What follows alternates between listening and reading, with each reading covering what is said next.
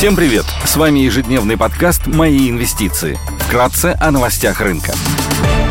Глобальные рынки.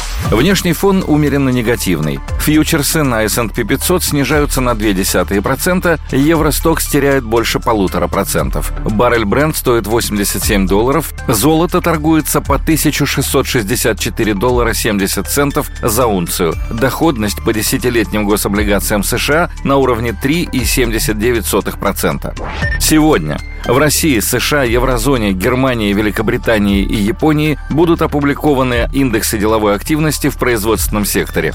Золотая неделя в Китае. Нет торгов. Корпоративные новости. На валютном рынке Мосбиржи приостанавливаются торги британским фунтом. Пройдет собрание акционеров Белуги в повестке вопрос утверждения дивидендов.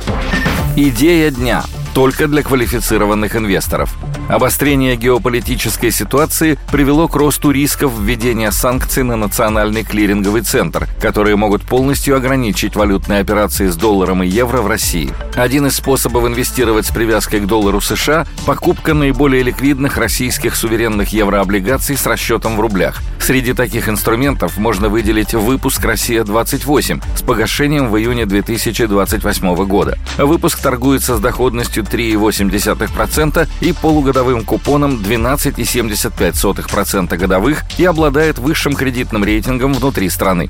Данный выпуск можно приобрести в рублях по актуальному курсу доллара, не используя при этом валюту недружественных стран. Выплаты купона и номинала при погашении также происходят в рублях по курсу на дату выплаты, что позволяет получать долларовый доход, где все расчеты осуществляются в российской инфраструктуре через национальный расчетный депозитарий, что нивелирует риски блокировки операций по данной бумаге.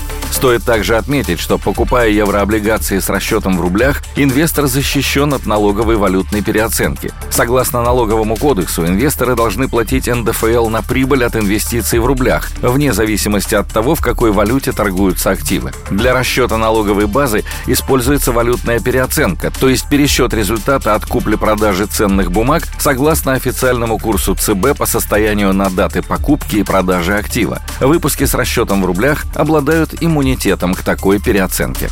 Спасибо, что слушали нас. До встречи в то же время завтра. Напоминаем, что все вышесказанное не является индивидуальной инвестиционной рекомендацией.